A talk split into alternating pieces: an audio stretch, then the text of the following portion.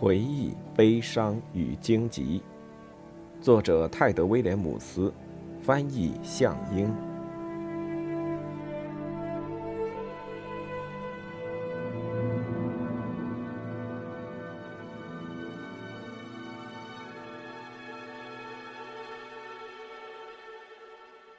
第三卷《天使塔》，风暴王之争。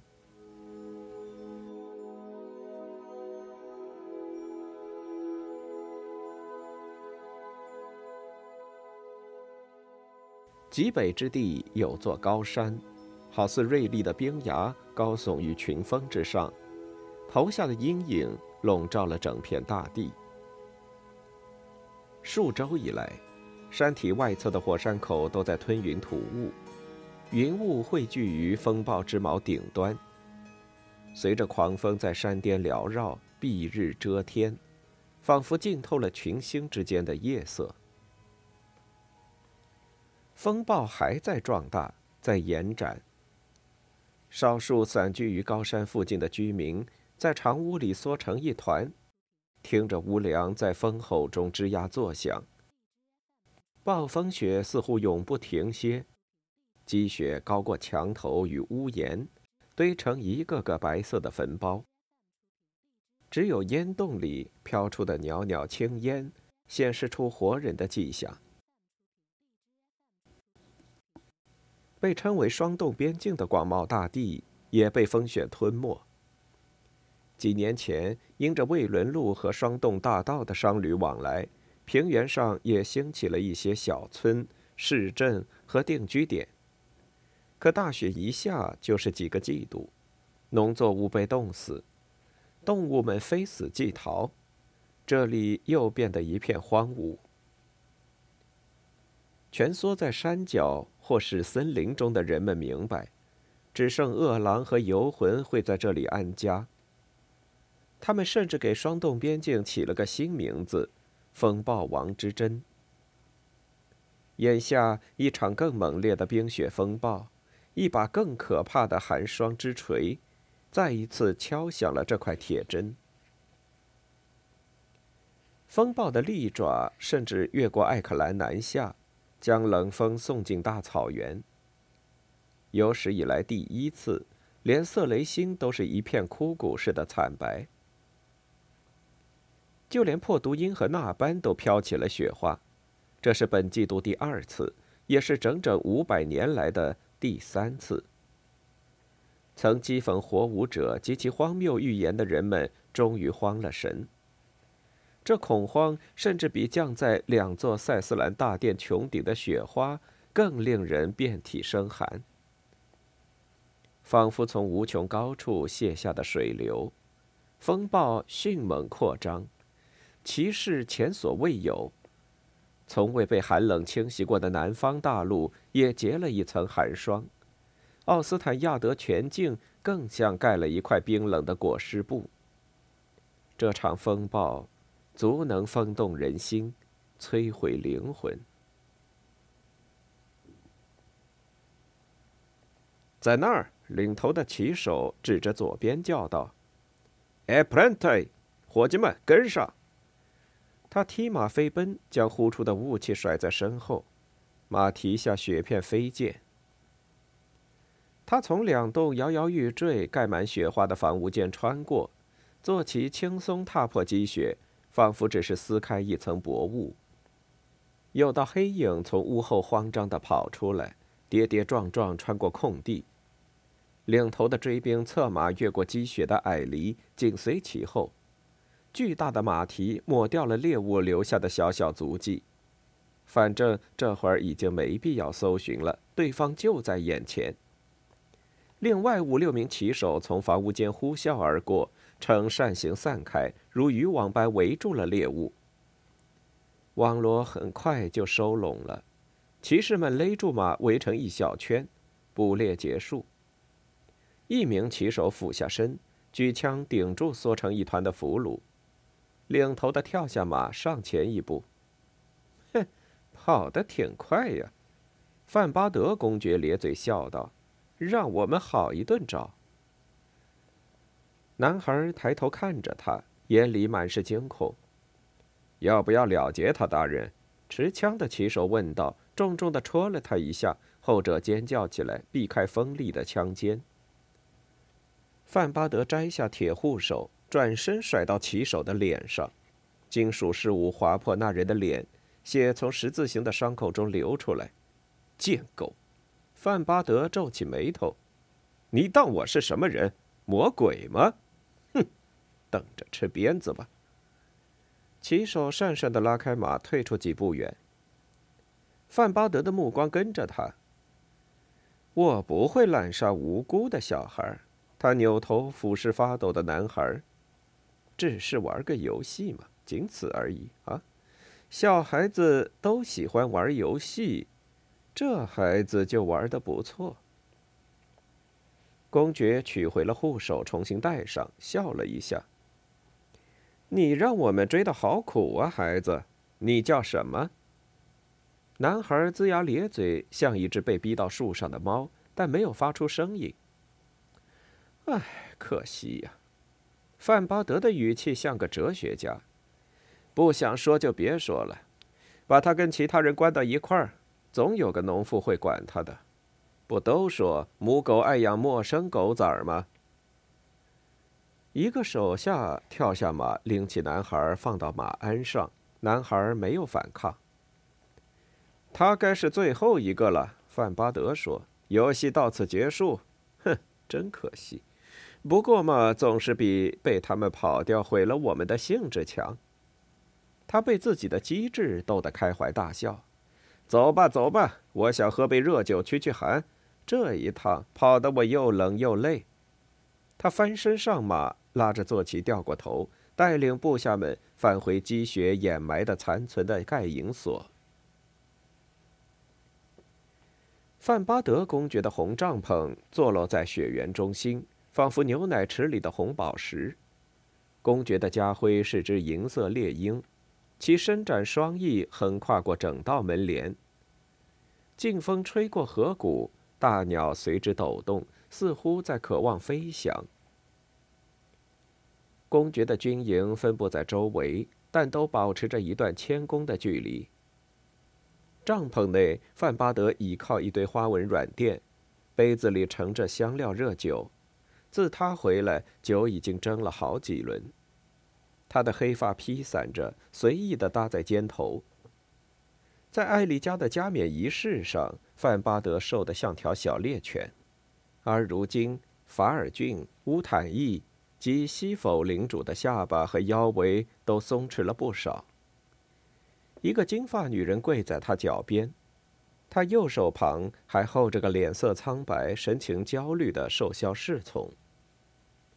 一只炭火盆温暖了大帐，对面站着个高大的男人，镊斜着眼睛，胡须浓密，身穿色雷星式的皮革和粗羊毛外衣。这人拒绝像城市人一样坐着，双腿分立，双臂交叠，只要一动，脖子上的指骨项链便叮当作响。你还想知道什么？他质问道。问东问西的。范巴德盯着他，慢慢眨了眨眼。他有点喝多了，但脾气反而收敛了不少。我一定很喜欢你，雷扎阔，他最后说道，不然早被你这种问题烦死了。佣兵头领毫不客气的瞪了回去。我们知道他们在哪儿，还问这么多干嘛？公爵又饮一杯。用丝绸衣袖擦擦嘴，示意侍从：“倒酒啊，艾萨克。”他将注意力转回雷扎阔。我从哥斯伍老哥身上，嗯，从他的失败里学到了不少东西。国王将王国的钥匙交给了我，他们在我手上，我可不会轻易乱丢。王国的钥匙，色雷星人轻蔑地说。又是实名那套，哼，不知所谓。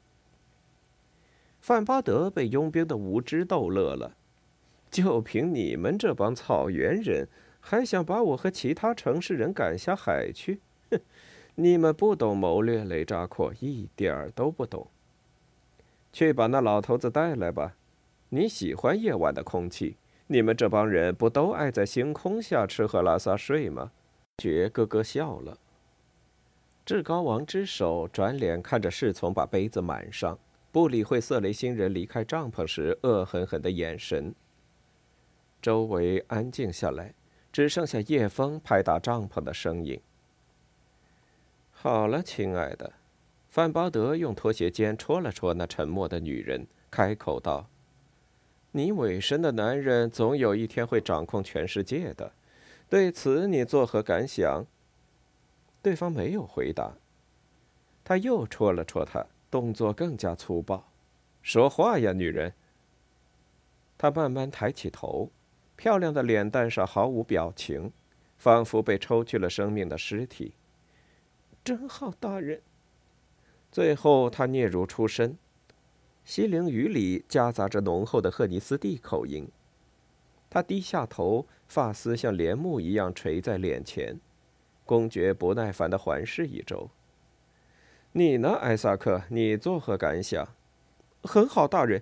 侍从慌忙应道：“既然您这么说，那就一定会。”范巴德笑了：“那当然，我怎么可能说错呢？”他停顿下来，皱眉观察男孩的表情，然后耸耸肩。有些东西比畏惧更可怕。只有傻子，他很快回到刚才的话题，继续道：“我说了，只有傻子才看不出艾丽加国王已行将就木。”他夸张的挥了挥手，些微酒液洒出杯缘。不管他是染了病，还是被那牧师派拉兹下了毒，我都无所谓。要是红牧师自以为能统治这国家，那他就是个白痴。他可是全奥斯坦亚德最遭人恨的家伙。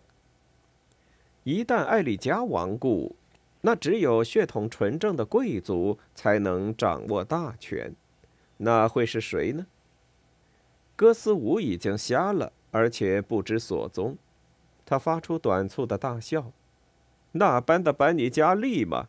他连自己的亲妈都管不住。至于瑞摩家人斯卡利，他不比那野兽雷扎阔高明和文明多少，所以等我杀了约书亚，那个假定还活着的约书亚，镇压了这次大叛乱，还有谁会比我更合适呢？他被自己的话语激励，一口气喝干了杯中酒。还有谁？还有谁能反对我啊？国王的女儿，那个。反复无常的小荡妇吗？他停下来，恨恨盯着侍从。年轻人慌忙垂下眼帘。对，要是米蕊莫跪下来求我，我也许会立她为王后，但要好好盯紧她，她还将因藐视我而受罚。他得意的大笑，俯下身子，伸手抚摸那女人苍白的脖颈。别担心，小菲尔加。有了他，我也不会抛下你，我会把你留在身边的。看到他在瑟瑟，范巴德收紧了手指，用力掐他，欣赏他挣扎的模样。门帘向内掀起，雷扎阔拖着一个老人的胳膊走进来，雪花在须发间闪动，老囚犯光秃秃的脑袋晒得发红。白胡子染上了斑斑点点的稀翠汁。雷扎阔粗暴的一推，俘虏踉跄几步，僵硬的跪在范巴德脚下。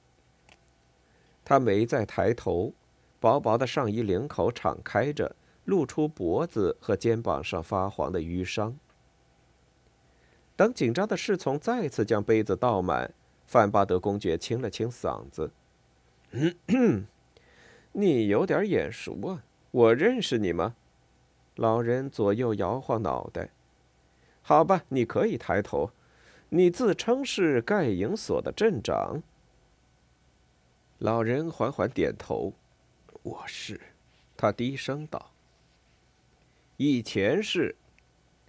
范正在这烂地方当个镇长也没什么好骄傲的。跟我说说约书亚。我我不明白，大人。范巴德俯下身，用力推了他一把。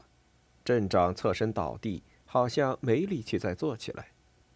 别跟我装傻，老家伙！你都听说了什么？镇长侧身蜷缩着，咳嗽起来。我知道的都告诉您了，范巴德公爵。他在颤抖。没别的了。又骑手从四丹峰上游被诅咒的河谷过来，说断手约书亚逃离了他哥哥的追捕。带着一群战士和法师赶走魔鬼，占据了河谷中间的闹鬼山。所有加入他们的人都有饭吃，有地方住，还能得到保护，远离强盗和和……他的声音低了下去。和至高王的军队。你很后悔没听从乱臣贼子的谎言，哈？范巴德问道。你觉得约书亚王子能救你脱离国王的怒火吗？可我们没做错呀，大人。老人呻吟道：“我们没做错事。”范巴德用冷到彻骨的眼神看着他：“你们这群东躲西藏的狗贼，所有加入约书亚那边的都是叛徒。现在告诉我，山上有多少人跟着他？”镇长用力摇头。我不清楚，大人。到目前为止，我们这边跑去了几百人。据第一批过来的人讲，那儿最开始也有百来号人。我记得是的，算上女人和孩子吗？是的，大人。范巴德打了个响指：“艾萨克，去找个卫兵来见我。”是大人。年轻人立刻跑了出去。看来他很乐意执行这类差事。哪怕只是离开主人一小会儿，我还没问完呢。公爵靠回垫子。你们怎么认定那就是约书亚？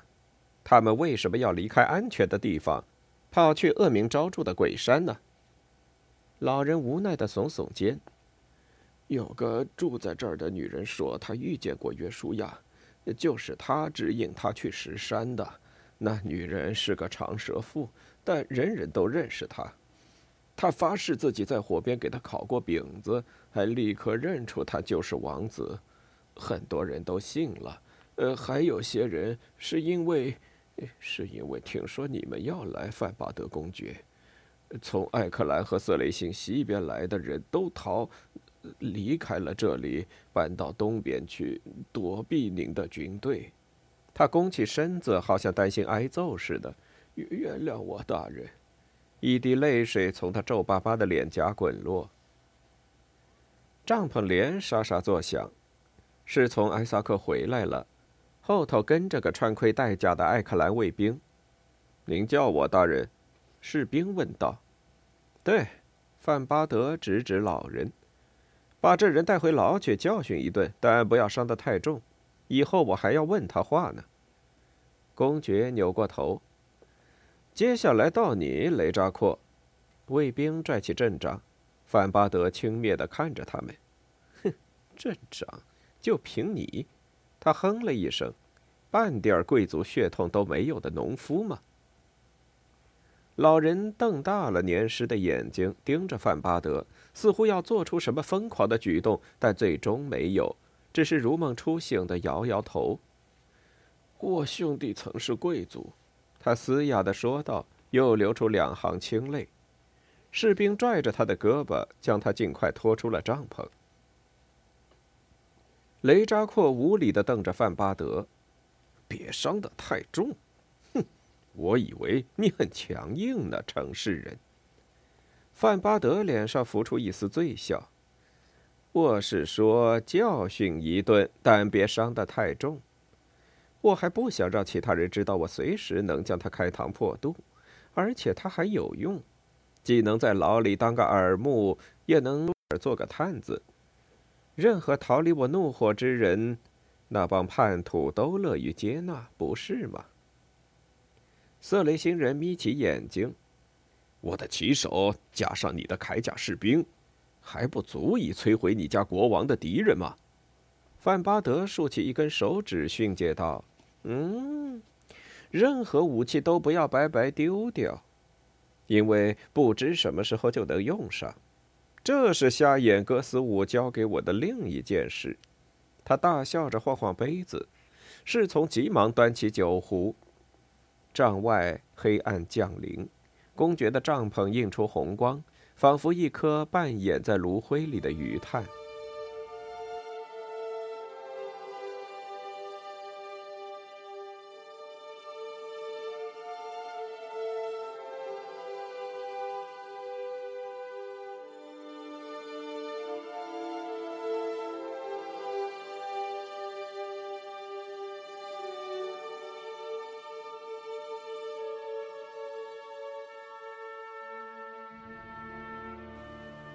耗子，瑞秋苦涩的想：“眼下我还不如躲在墙里的耗子。”他瞟了一眼黑乎乎的厨房，咽下一句咒骂。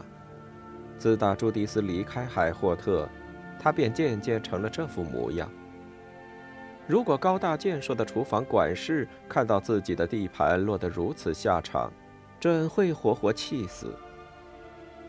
怒龙瑞秋结满老茧的双手也在发痒，一方面他忍不住想把这儿好好整修打扫一遍，另一方面他更想把害城堡荒废至此的罪魁祸首亲手掐死。海霍特大厨房几乎成了野狗窝，储藏室的门铰链脱落，几只撕烂的食品袋散落在地，这些垃圾就像燃料。点燃了瑞秋心中的怒火。面粉撒得到处都是，填平了石板间的缝隙，模糊的靴印交错纵横，巨大的烤炉焦黑油腻，烤架也不知被哪个外行弄得一塌糊涂。瑞秋躲在帘幕后的墙洞里，望着这片狼藉，连连泪水划过面颊。上帝击杀这些罪人！如此恶行简直没有道理，只能是魔鬼所为。在整场海霍特大浩劫中，厨房还算受灾最轻的。每次溜出藏身之处，瑞秋都能看到许多惨状，而每一幅画面都令他心碎。多数大厅不再燃起炉火，漆黑的过道冷冰冰、雾蒙蒙，影子似乎拉长了。像有诡异的目光照在城堡上。哪怕是在大白天，日头破开云层，海霍特的走廊和庭院依然鬼气森森。恐怖的夜晚更是让人难以承受。瑞秋发现，从昏暗的太阳下山直到黎明，他位于城堡荒废处的藏身之地便不得安宁。光是听到黑暗中回响的怪声。他就吓得用披肩蒙起脑袋。有时在夜里，他的眼角总能瞟到飘忽不定的鬼影。每当午夜钟声敲响，厅堂间还有黑袍恶魔无声的来回走动。显然，周围有可怕的魔法。古老的城堡似乎会呼吸，浸透了一种冰冷的生命力，与其辉煌的历史全然不搭。瑞秋能感觉到一股蛰伏的力量，耐心而又警觉，仿佛捕猎的野兽栖息在每一块石料当中。邪恶的艾丽加践踏了他心爱的家园，这间破败的厨房只是个最不起眼的微小证明。他在等待，留神静听，直到确定附近没人，才掀开帘幕走出来。帘后的小隔间里有间橱柜，上面摆放着醋瓶和芥末罐。橱柜本身则是个暗门，背后藏了条密道，直通海霍特墙壁内部复杂的暗道迷宫。瑞秋在墙内安家已有好几个星期，但蛛网般的密道网络依然令他震撼。谁能想到，他们一直就在他身边，但却无人觉察，无人知晓。就像花园地底纵横交错的鼹鼠洞呢。这下我知道淘气鬼西蒙经常去哪儿了。万福的圣母，难怪一让他干活他就消失不见。有时我还真认为他被这城堡给活吞了。他寻路离开厨房中部，拖着僵硬的老骨头，尽量走得安静些，以免弄出声响引来什么人。虽说近些天来城堡里已经没多少人了。瑞秋当然不会把国王驱使的白脸恶魔看作是人类，但有些空房间里还住了来自色雷星等地的佣兵。就是那帮蛮子，瑞秋敢肯定。把朱迪斯的厨房搞得一团糟，因为邪恶的北鬼绝不会吃地上的食物。依据安东之书的教导，他们都是吸人血的怪物。自打瑞秋能听懂牧师的讲道，这圣书就是他唯一的指导。哪儿都找不到新鲜食物，瑞秋不知第几次打开罐子，却发现里头的东西已经腐烂。长了蓝色和白色的霉菌。他又耐心搜索一番，终于发现两小包咸牛肉和一罐泡在卤水里的腌菜。他们不知怎么滚到桌下，逃过了一劫。他还在一间储藏室里找到三条变味的干面包，外面裹了块餐巾布。他掰了一小块，尽管它硬的几乎咬不动。瑞秋已经没剩几颗牙了。估计最后这几颗也会被硬面包割掉，但好歹这是食物，在牛肉卤水里泡一泡，也算是一顿不错的小吃。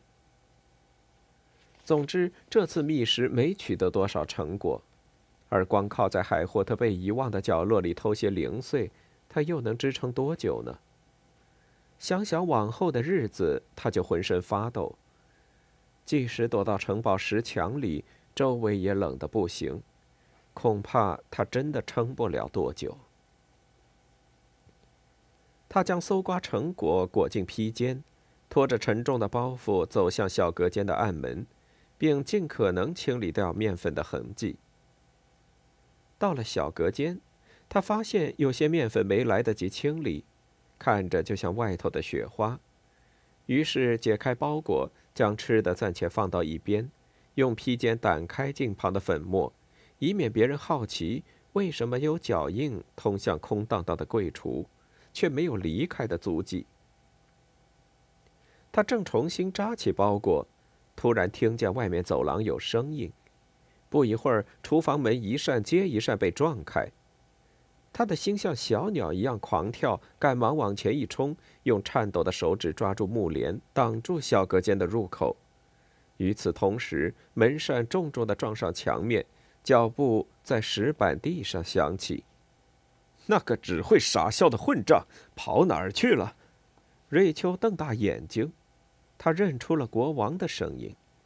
我听到声音了，这儿有人！艾丽加叫道。刀痕累累的案板上有什么东西被扫落，发出“砰”的一声，然后是阵有节奏的响动。有人在狭长的厨房里来回疾走。我能听到城堡里的一切声响，脚步声、低语声，我的脑子都塞满了。他肯定就在这儿，除了他还有谁？我说了，陛下，我不知道。女仆总管的心停跳了一拍。是派拉兹，他立刻想到，当时他站在他面前，他的刀子扎在他后背上，却像根小树枝一样不疼不痒。他觉得身子摇摇欲坠，只好伸手撑住自己，结果碰到挂在墙上的铜支架，令其摇晃起来。瑞秋赶忙抓紧，并把那沉重的东西摘了下来，免得它发出声音，像只老鼠。他的思绪纷乱庞杂，我就像只老鼠，墙里，外头还有猫。愿安东烧死，不能随便离开我！艾丽加嘶吼道，声音里竟带着一股绝望，几乎和瑞秋的惊恐不遑多让。汉菲斯科，他大叫道：“该死的，你在哪儿？”国王又开始愤怒地走来走去。等我找到他。我非撕烂他的喉咙！我来为您准备喝的，陛下，现在就准备。我们回去吧。不光是这个，他在干嘛呢？啊，他能去哪儿？他没权利到处乱转。他很快就会回来，我保证。牧师的声音开始不耐烦。他无欲无求，不会离开太久的。走吧，艾丽加，我们先回你的卧房。他躲着我。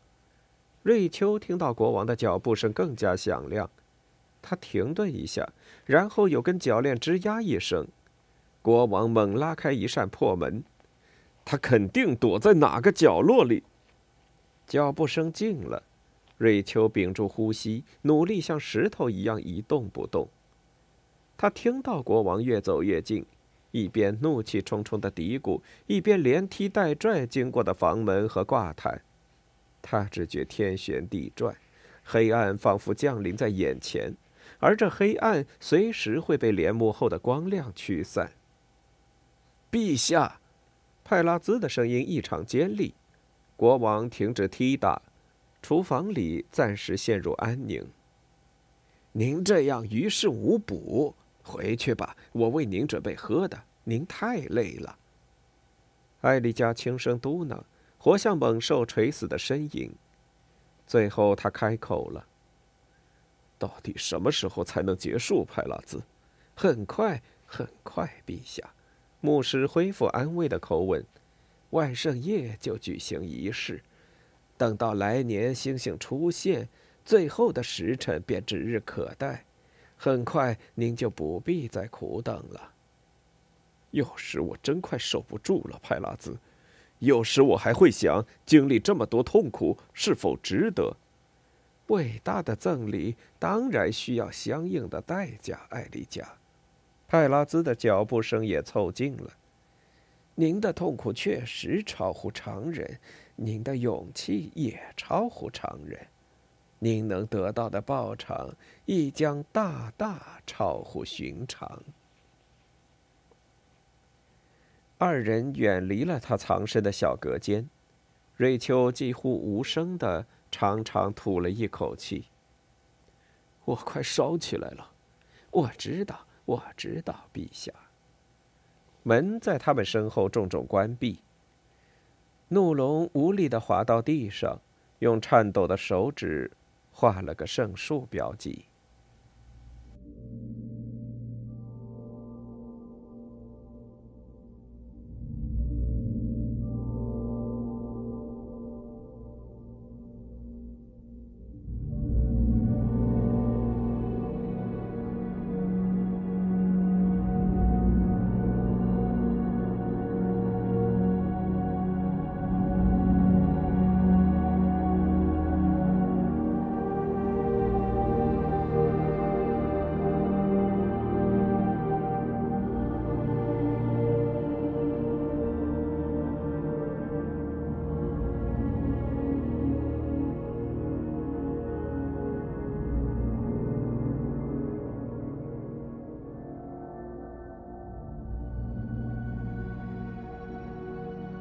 戈斯武能感觉到背后和脚下的岩石，同时也发觉自己正站在一道广阔的深渊前。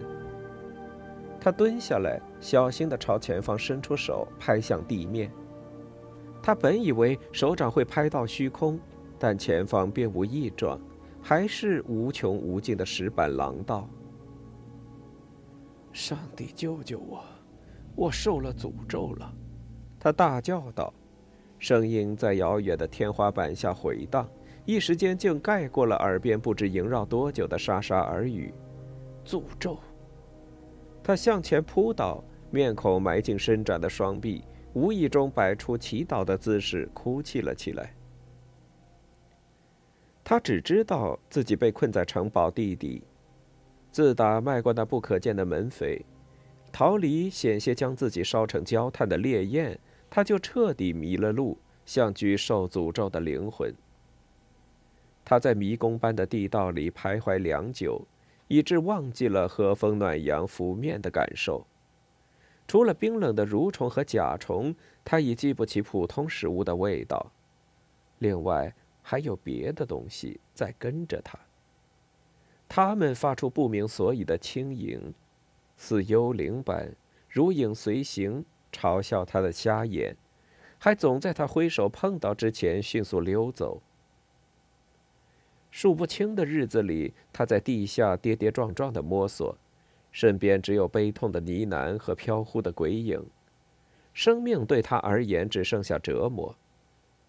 他的脖子像被绳索缠绕，恐惧和饥饿分别在两头勒紧。他受到了诅咒，除此再没有其他解释。哥斯武翻了个身，慢慢坐了起来。如果上天是因他的罪恶在惩戒他，那这刑罚何时才能结束呢？他过去总是嘲笑牧师及其宣讲的永恒，直到现在他才明白，哪怕一个小时也能可怕的绵延许久。他到底该怎么做才能结束这痛苦的判决？我有罪！他尖叫起来，声音嘶哑破碎。我撒过谎，杀过人，我明知不对，但还是做了。我有罪！回音响起，又渐渐消散。有罪！他低声道。哥斯伍又爬了一周尺。祈祷之前感觉到的深坑真的在前方，一个能让他摔下去以死解脱的巨洞。前提是他现在确实还活着。任何事都强过这永无止境的虚无。若非杀人是桩重罪，他早就用头撞墙，自我了断了。但他害怕再醒来时，又因多了条自杀的罪名，还将面临更加严厉的审判。他绝望地向前摸索，但手指下只有更多的石头。蜿蜒的地道无止无休，这虚幻又真实的牢狱肯定是天堑的一部分。片刻前他还肯定前面横着一道深谷，而现在他的手指却证明它并不存在。他曾好几次摸到数根直达天花板的巨柱，并用手掌拂过上面精美的花纹，希望能从复杂的纹理间读出些什么。但短短一瞬间，他又发现自己身处空旷的洞穴，柱子不见了，正如他身边没有半个人影陪伴。他突然想到，其他人怎样了？艾丽加和那魔鬼派拉兹呢？显然，如果神罚降临，那他们肯定也逃不掉。那两人的灵魂远比可怜的哥斯舞更加罪孽深重。他们都经历了什么？还有世上生生死死不可计数的罪人呢？每个罪人都在各自的地狱中受罚吗？其他人是不是也跟哥斯舞一样，正在石墙的另一边痛苦徘徊，怀疑自己是不是全世界仅存的生命呢？他站起身，拖着脚步摸到墙壁，用手掌重重拍打：“我在这儿。”他高喊道：“在这儿！”他再次颓然倒地，手指划过冷飕飕、潮乎乎的墙面。活了这么多年，虽然这身皮囊仍能感受到痛苦和饥饿，但他觉得自己的生命应该已经结束了。哥斯伍从未想过自己也需要有人陪伴。他喜欢跟人在一起。无论是难以相处的男人，还是温柔顺从的女人，但没了那些也无所谓。朋友们有的死去，有的离开，有些站到了他的对立面，哥斯伍只好离他们而去。甚至还有那么一两个，虽有些交情，但他必须动手斩草除根。就连国王最后也背弃了他，但哥斯舞一向坚强。需要别人等同于软弱，弱者就不配称为男人。如今，什么才是哥斯舞最珍贵的东西呢？不是荣耀。他知道艾丽加的疯狂日益增长，他却没能出手相助。在那时，他便已经放弃了荣誉。也不是骄傲，他的骄傲早同眼睛一起没了。现在的他只是个残废，没有仆人照料，他连夜壶都找不到。甚至也不是勇气。就在艾丽加命令他触摸挥剑，他感觉到利刃冰冷骇人的歌声像毒药一样蔓延全身时，勇气便已溜走。不，深重的绝望之下，还埋藏着生命和希望的微小火花，这才是哥斯舞仅存的东西。那是牧师们常常提到的灵魂吗？也许是，也许不是，他不在乎。他只知道，如果有东西能来陪陪他，如果有办法结束这可憎的孤独，他能毫不吝惜的舍弃一切。空虚的黑暗突然刮起狂风，掠过他的身体，却没撩动一根头发。哥斯武虚弱的呻吟起来，这感觉似曾相识。周遭的虚空充斥着悲鸣和叹息，纷繁嘈杂，他听不懂。却能感受到满心的失落与惊惶。明知什么也摸不到，他还是伸出了手。结果，他碰到了什么？惊慌之下，哥斯舞猛地缩回手。过了会儿，地道里的悲鸣声减弱，那东西又回来了。这一次，他撞到他摊开的双腿。他紧紧闭上眼睛。好像那东西连瞎子的视野都能闯入似的。他又推了推他的腿，慢慢的，他再次伸出手，摸到了毛皮。是猫。显然是一只猫。他能感觉到他的后背在他掌下弓起，柔软的尾巴扫过他的指尖，还用硬硬的小脑袋顶他的膝盖。他把手按在他身上，不敢乱动，免得他受惊跑掉。哥斯舞屏住呼吸。在这善变的地下，这猫多半也跟其他东西一样，一眨眼就会消失得无影无踪。但猫似乎对他很满意，两只前爪搭上他细瘦的大腿，小心地收起指甲，扭动着享受他的抚摸。他轻轻抓挠，爱抚了他一阵，小家伙则愉快地扭起身子。这时他记起，自从被困进这间地狱，除了爬虫，他还什么都没吃过。而这团在他掌下蠕动的温暖活肉，这碗滚烫新鲜的新鲜热血，对一个即将饿死之人来说，就是一顿长了绒毛的大餐。轻而易举，他一边想，一边用手指轻轻环住他的脖子。简单，太简单了。他稍稍收紧了指头。猫咪却发出满意的呼噜声，震颤从他的喉咙一直蔓延到他的手指。这满足而信任的悸动竟然如此美妙，仿佛天使合奏的乐音。短短一个小时内，哥斯舞再次泪流满面。不知睡了多久，昔日的乌坦伊侯爵终于醒了。这许多天来，他好像第一次得到了真正的休息。但片刻的平静很快告终，他发现依偎在腿上的暖暖的小家伙不见了，他又成了孤家寡人。空虚再度袭来。就在这时，有东西轻轻蹭了蹭他的腿，接着凉凉的小鼻子靠上他的掌心。回来了，他轻声道：“你回来了。”他想摸摸猫咪的小脑袋，结果碰到了一个更小、更暖、更湿滑的东西。猫咪满意的呼噜一声，又顶顶他的腿。他终于明白。那是一只老鼠，刚刚捕杀的。格斯武坐了起来，无声的注谢一番，用颤抖的手指将礼物撕开，和猎手同享这一顿大餐。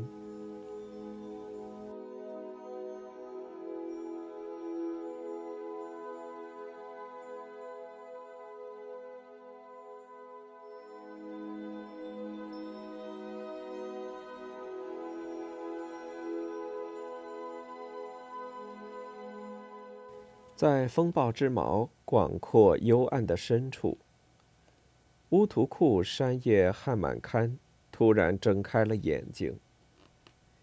他一动不动地躺在搞玛瑙的墓穴中，那便是他的床。盯着一片漆黑的石室，他去了自己网罗的远处，进入到只有最古老的不朽者方能踏足的梦境之地。在最遥远奇诡的阴影中，他见到了意料之外的东西。一道尖锐的银光刺痛了他苍老的心。在他棋局的最边缘，一根丝线突然断了。这代表什么？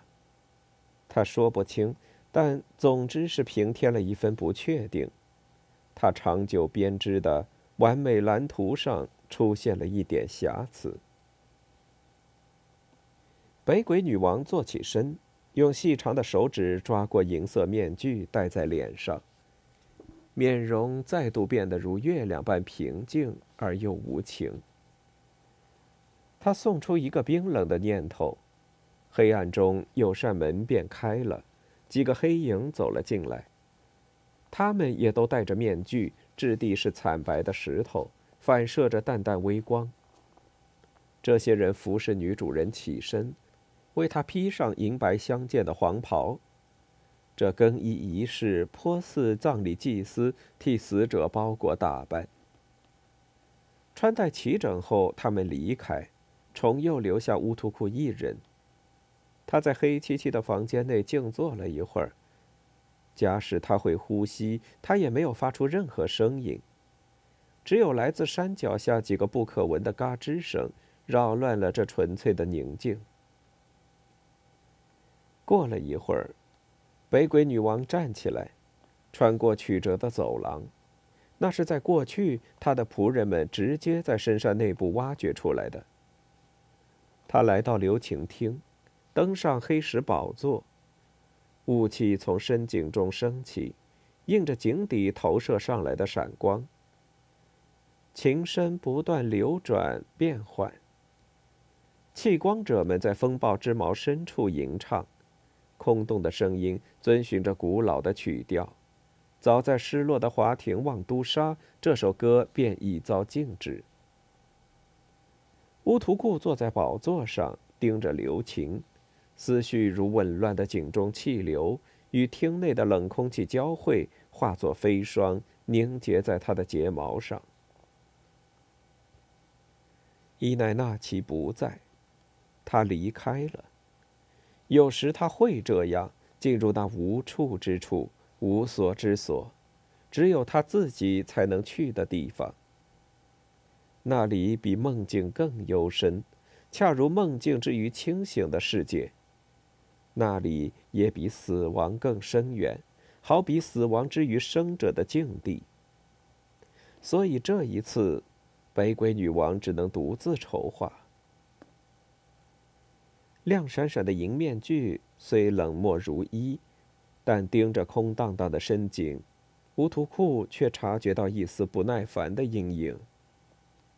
时间越来越紧迫。庸碌凡人度过一生，在不朽者眼中却不过短短一季。因此，若真要数算的话，从现在到取得胜利，最多也就是几次心跳的时间。但他不愿去数算。每一刻都很宝贵，每一个瞬间都在将胜利拉近，但要迎来最终的胜利，便不能容许任何差错。北鬼女王隐隐有些不安。